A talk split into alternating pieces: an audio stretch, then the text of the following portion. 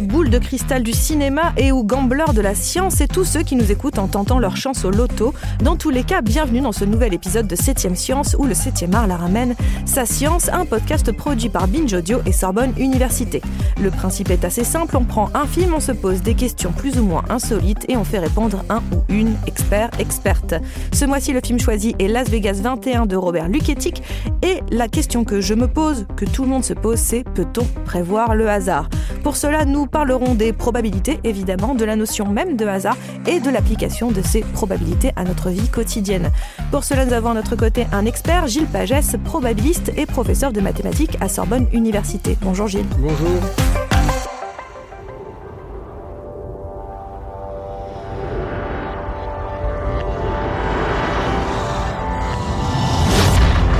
Gagnant, gagnant, buffet géant. Ces mots avaient dansé dans ma tête toute la nuit.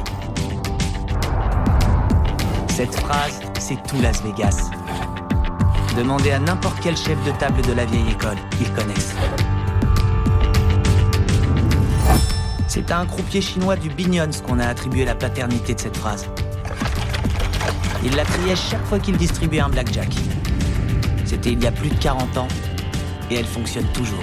Gagnant, gagnant, buffet géant, le voilà. Gagnant, gagnant, buffet géant. Ouais, essayez. Avant de rentrer dans le vif du sujet, petit rappel des faits dans Las Vegas 21. On y suit Ben Campbell, un brillant étudiant du MIT, qui se laisse entraîner par un professeur en intégrant un club composé de cinq autres surdoués afin de mettre en pratique une stratégie permettant de gagner au blackjack dans les casinos de Las Vegas. Pour cela, il s'appuie sur une technique de comptage des cartes basée sur les probabilités et les statistiques. Mais ce qui paraît être un plan sans faille va vite tourner court pour notre héros qui va se laisser un peu trop griser par cette vie de luxe.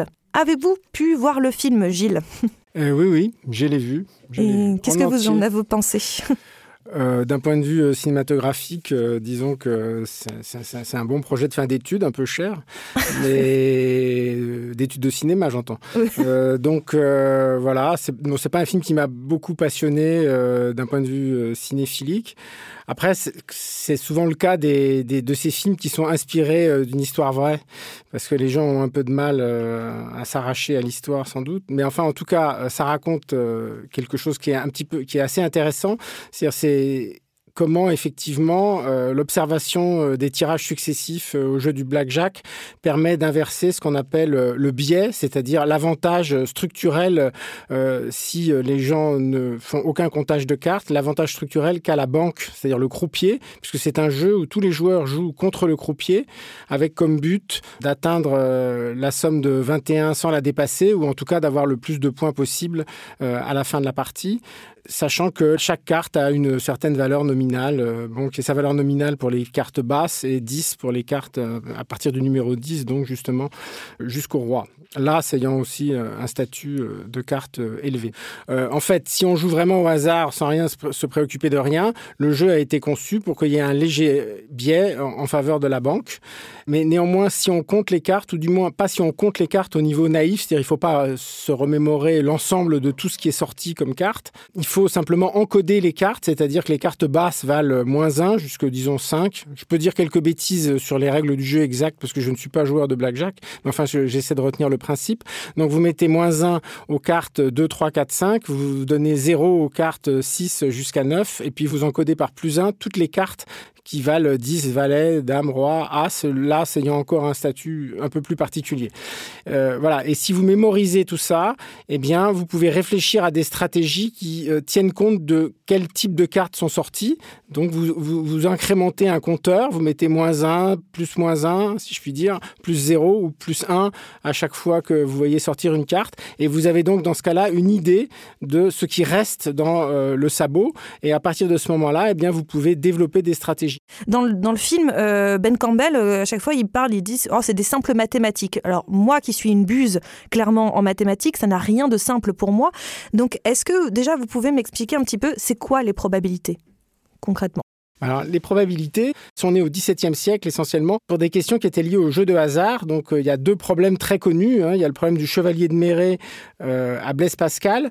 Euh, chevalier de Méret euh, fréquentait la cour de Louis XIV. Bon, Louis XIV, ayant eu très peur de la fronde, avait réuni, comme chacun sait et a appris ça à l'école, tous les tous les seigneurs importants à Versailles pour les avoir sous sa coupe et puis pour les disons les, les mettre à sa botte, il leur donnait de l'argent et eux ils s'embêtaient. Donc, qu'est-ce qu'ils faisaient? Ben, ils avaient de l'argent, ils jouaient il jouait à des jeux de hasard et donc le chevalier de Méret avait réfléchi à euh, une stratégie au dé qui permettrait d'avoir deux événements euh, de probabilité proches et tous les deux proches de 1,5 mais pas tout à fait égales, de façon à ce que si une des probabilités était plus grande de gagner pour l'une des deux stratégies, eh bien, il, pouvait euh, comme ça ramasser au fil du temps un peu d'argent ou beaucoup d'argent auprès des gens avec qui il jouait. Donc je m'explique un peu plus clairement. Euh, les, deux événements que le chevalier de Méret euh, proposait aux, courtisans, c'était de euh, lancer quatre fois un dé pour essayer d'obtenir au moins un 6, ou alors de lancer 24 fois 2 dés pour espérer obtenir un double 6. Et il proposait aux gens de savoir laquelle des deux probabilités est la plus élevée. Donc de ces deux stratégies, la, la, plus probable est effectivement d'obtenir au moins un 6 en lançant quatre fois un dé. Le calcul a été fait pas par le chevalier de Méret, donc il l'a demandé à Blaise Pascal, bon, qui, quand on connaît un peu euh, sa vie et ses, options philosophiques n'était pas tellement un amateur de jeux de hasard, mais par contre c'était un, très bon mathématicien. Et donc il avait euh, répondu à la question et il avait donc euh, dit qu'effectivement la première stratégie c'était environ 0,51. Euh, on, obtenait ça un peu plus d'une fois sur deux et l'autre un peu moins d'une fois sur deux. Et donc après, bah, une fois qu'on a cette information, on pouvait effectivement proposer aux gens de, jouer une stratégie contre l'autre ou une stratégie contre une espèce de, de jeu équitable. Par exemple, lancer un un est-ce qu'on observe un, résultat pair ou est-ce qu'on observe un résultat impair? Bon, bah là, si le dé n'est pas pipé, on a une chance sur deux d'obtenir l'un, une chance sur deux d'obtenir l'autre. Donc, il pouvait jouer euh, sa stratégie euh, gagnante 4 euh, fois un dé pour obtenir au moins un 6 contre soit l'autre, soit une stratégie équitable. Et après, eh bien, il pouvait tirer parti d'une notion qui avait été inventée aussi par Blaise Pascal, qui est la notion d'espérance mathématique, qui consiste à multiplier la probabilité de gagner par le montant du gain obtenu euh, lorsque l'on gagne. C'est ce qu'on appelle l'espérance mathématique, donc. Et euh, cette espérance mathématique était en sa faveur, puisque, évidemment, s'il pariait de façon équitable sur les deux possibilités, oui ou non, une pistole pour une solution ou une pistole pour l'autre solution, eh bien, si on gagne un peu plus d'une fois sur deux, eh bien, d'après ce qu'on appelle la loi des grands nombres, eh bien, on finira par gagner beaucoup d'argent, puisqu'on a un biais en sa faveur. Donc, c'est le même biais que le biais en faveur du croupier euh, au blackjack que les, gens du MIT essayaient d'inverser euh, à leur profit. Donc c'est ce petit biais. Donc c'est toujours dans les deux cas, vous voyez, euh, finalement sur le blackjack, ils n'ont pas fait beaucoup de progrès depuis le XVIIe siècle. C'est l'idée toujours d'avoir un petit biais en sa faveur grâce auquel on peut gagner beaucoup d'argent si on répète très souvent l'opération. Vous parlez d'espérance mathématique, mais qu'est-ce que c'est en fait euh, l'espérance mathématique? La notion d'espérance mathématique, elle a été inventée par Pascal donc euh, dans ses pensées au travers du fameux pari dont beaucoup de gens ont entendu parler où il cherchait à convaincre les libertins de l'existence de Dieu en les prenant à leur propre jeu, c'est-à-dire par le raisonnement, en leur disant les plaisirs de la terre sont finis et même si Dieu n'existe qu'avec une probabilité euh, extrêmement faible, euh, qu'on appellera epsilon. Quand on est en mathématiques, on aime bien dire que les choses petites s'appellent epsilon. Eh bien, même si Dieu n'existe qu'avec une probabilité epsilon arbitrairement petite, vous, libertins, ne pouvez pas m'expliquer à moi que vous êtes certain que Dieu n'existe pas. Donc, vous êtes d'accord qu'il y a une probabilité epsilon arbitrairement petite. Et donc, ce que vous pouvez retirer en moyenne des bonheurs de la Terre, c'est la probabilité que Dieu n'existe pas, c'est-à-dire 1 moins epsilon, fois les plaisirs finis de la terre. Et si Dieu existe, vous irez au paradis, vous aurez pendant une infinité de temps des plaisirs infinis, et ce avec une probabilité epsilon. Certes petite, mais non nulle. Et donc epsilon multiplié par plus l'infini, bon, ben, ça fait plus l'infini. Et donc, on a intérêt, en termes d'espérance mathématique, à croire en Dieu, euh, et donc euh, à prier et à faire comme si Dieu existait, à se comporter, etc., etc., etc. Mais pourquoi ça s'appelle espérance en français, expectation en anglais Ça vient de là, c'est l'espérance, c'est l'espérance d'aller au paradis. Donc, c'est pas tout à fait anecdotique de raconter les choses telles que je les raconte là, parce que c'est ça qui a donné le nom à cette façon de faire un produit entre une probabilité et euh, le gain qu'elle apporte. Donc d'après ce que vous dites, les probabilités ne sont apparues qu'au XVIIe siècle avec les jeux d'argent. bon, bah, c'est une belle coïncidence avec le film, dis donc. J'étudiais du matin au soir, tous les jours. Mais ça n'était pas de la physique, de la chimie ou de l'ingénierie. J'étais revenu au calcul mental dont je me servais d'une manière que je n'aurais jamais imaginée. L'équipe avait un système. Et pour ne pas nous faire remarquer, nous avions créé un nouveau langage. Les mots étaient des nombres, et les nombres, des mots. Plus 17. Magazine, plus 6. Revolver. Plus 15. Chèque. Plus 12. Euh, c'est ici les révisions de chimie? Bon, c'est un petit peu franco-français la façon dont je vous raconte les choses, hein, parce que Chevalier de Méret, tout ça, Pascal, on peut pas tout à fait sûr. Faudrait déjà aller regarder du côté de l'Asie, enfin dans d'autres contrées euh, sur la Terre, s'il n'y a pas des gens qui ont déjà fait des probabilités avant. Hein. là, il y a un petit peu d'ethnocentrisme dans la façon que j'ai de raconter les choses, euh, mais enfin c'est comme ça qu'on me, les a apprises aussi. Donc pourquoi? Eh Ben je sais pas vraiment vous dire euh, pourquoi. En fait, la, géométrie, enfin si vous voulez, dans, les mathématiques, il y, avait, il y a des choses, il faut compter. Et il y a la géométrie, il y a l'arithmétique. Bon, ça, c'est des choses qui étaient très importantes. Hein. Euh, le théorème chinois qui permet de, prévoir les, éclipses, par exemple, est quelque chose qui était déjà partiellement connu des Babyloniens. Euh, le, théorème de Pythagore est sans doute très antérieur à Pythagore. On savait à peu près que pi valait un peu plus de 3 euh, déjà très très du temps de l'Égypte ancienne. Bon, je dois dire quelques bêtises sur les détails précis de tout ce que je viens d'expliquer sur les très vieux résultats de mathématiques, mais enfin fondamentalement, voilà, il y a eu des résultats de mathématiques non nuls, euh, enfin non non triviaux, euh, très loin d'être triviaux, bien avant euh, l'ère chrétienne. Donc les mathématiques existaient il y a très très longtemps, mais toutes ces mathématiques-là, elles étaient motivées par finalement des problèmes pratiques. Et il se trouve que, bah, je sais pas, il y a eu une concentration de jeux de hasard à la cour de Louis XIV, et donc le besoin d'essayer de vaincre le hasard pour essayer de ne pas perdre trop d'argent au jeu euh, dans les couloirs de Versailles, euh, du château de Versailles, euh, sont faits suffisamment fortes pour que, la, pour que les choses se développent. Il y a bien bien longtemps de cela, on avait tendance à expliquer les phénomènes hasardeux, en tout cas le hasard par l'action des dieux. Depuis, on a expliqué voilà de nombreux phénomènes par la science, mais ce qui reste, est-ce que c'est ça le hasard? Le hasard, ça existe? Il y a ce qu'on appelle un hasard objectif, qui est un hasard un peu irréductible et qui vient souvent de la physique.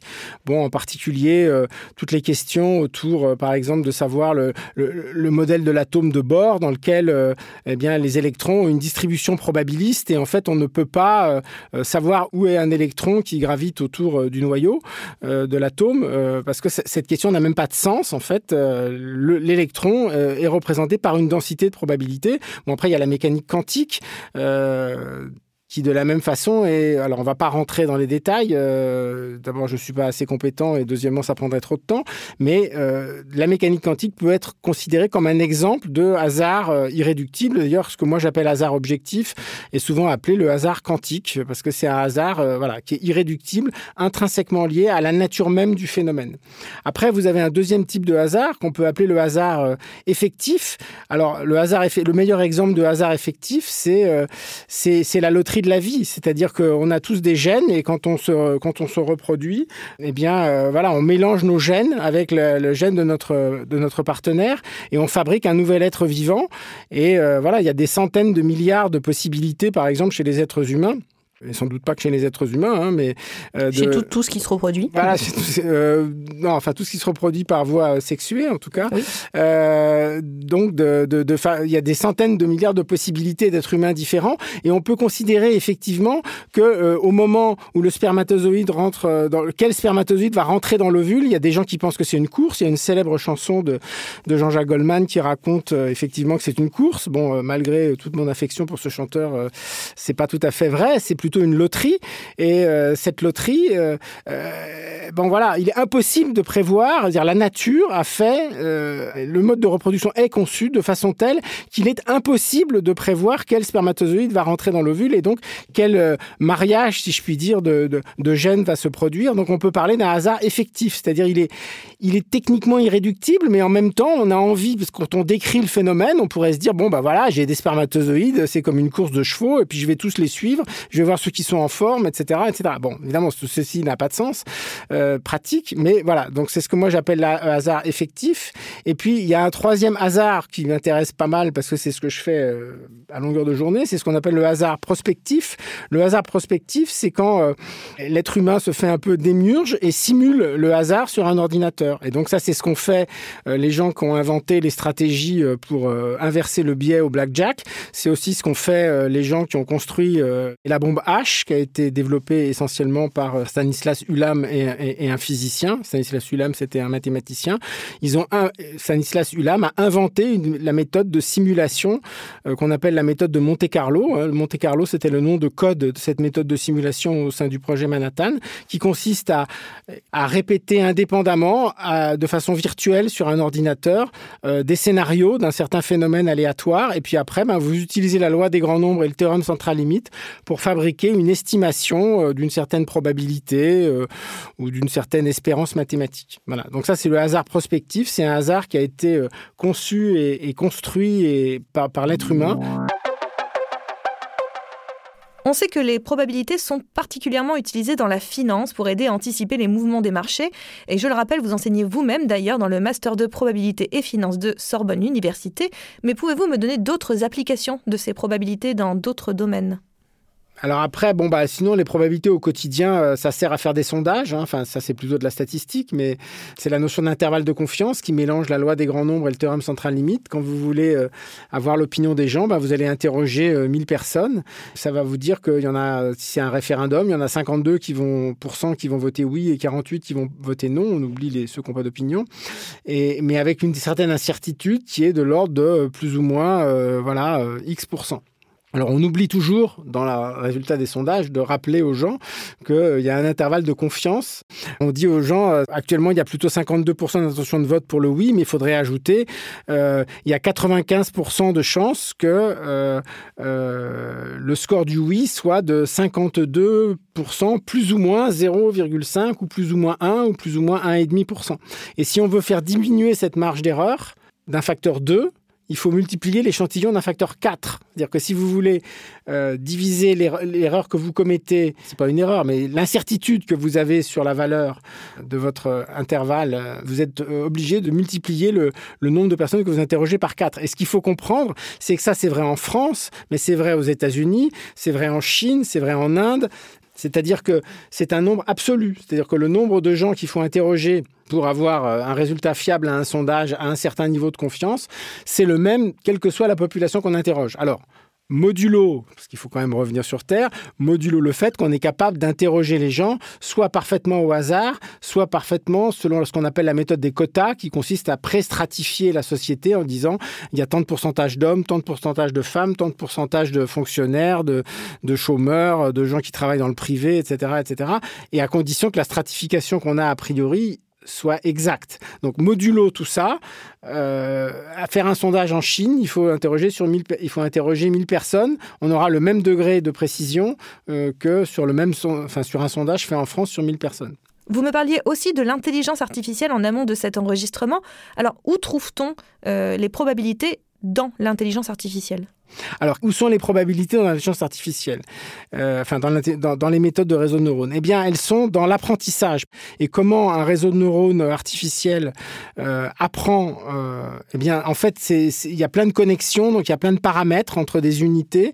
Et en fait, à chaque fois qu'on présente une photo au système, on veut discriminer les hommes des femmes, donc on présente une photo de, de femme et on regarde si à la sortie, si c'est 1, on dit que c'est une femme, si c'est 0, on dit que c'est un homme, on regarde ce que donne le système, et puis s'il si, se trompe, on lui dit ben, tu t'es trompé, et s'il se trompe pas, on lui dit euh, tu t'es pas trompé. Et dans ce cas-là, il y a une méthode de rétropropagation euh, de l'erreur euh, à l'envers qui permet au système d'apprendre et à se corriger.